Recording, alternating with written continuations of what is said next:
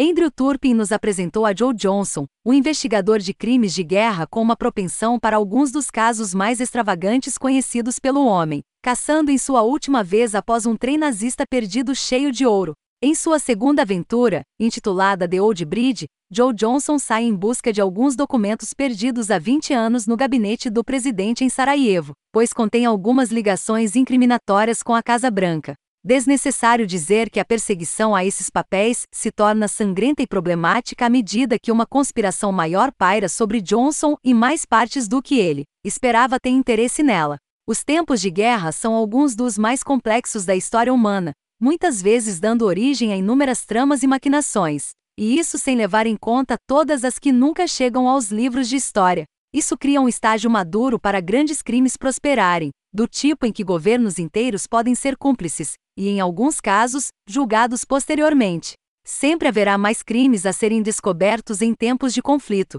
especialmente nos tempos modernos, onde parecemos ter uma estranha propensão a registrar cada coisa, um hábito que pode significar a desgraça do governo dos Estados Unidos em The Old Bridge, de Andrew Turpin. Voltando de sua primeira aventura perseguindo um trem nazista perdido cheio de ouro, o investigador de crimes de guerra Joe Johnson tem mais um caso esperando por ele. Cerca de 20 anos atrás, um dossiê desapareceu do escritório do presidente em Sarajevo, e Joe é encarregado de recuperá-lo. Escusado será dizer que o dossiê não é apenas um simples pedaço de papel, mas sim um documento muito incriminador com laços indiscutíveis com a Casa Branca. Se fosse para ver a luz do dia, o mundo nunca mais seria o mesmo. Johnson sai no rastro de um oficial bósnio que desapareceu com o dossiê após uma série de assassinatos horríveis apenas para se encontrar cada vez mais fundo em uma teia letal de engano. Ao lado de seu ex, colega do Mi-6, Jane Robinson, eles avançam para encontrar a verdade e desvendar uma conspiração de longa data que envolve corrupção da CIA,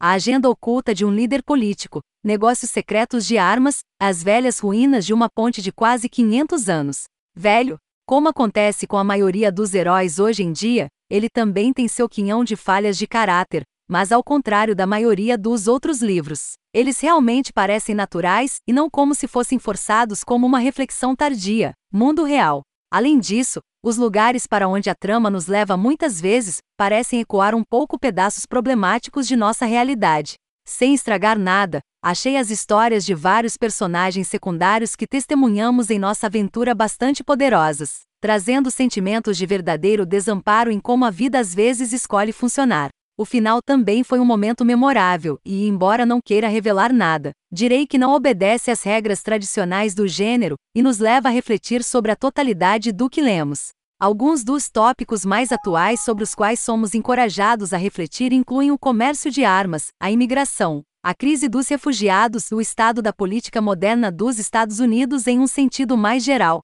The Old Bridge, de Andrew Turpin, é uma excelente continuação da série de Joe Johnson, misturando realismo, entretenimento e meditações sobre nosso mundo real em um pacote bem embrulhado. Se você é fã de livros de espionagem de mistério que levam a conspirações de longo alcance, então eu recomendo fortemente que você dê uma olhada neste livro e no primeiro da série.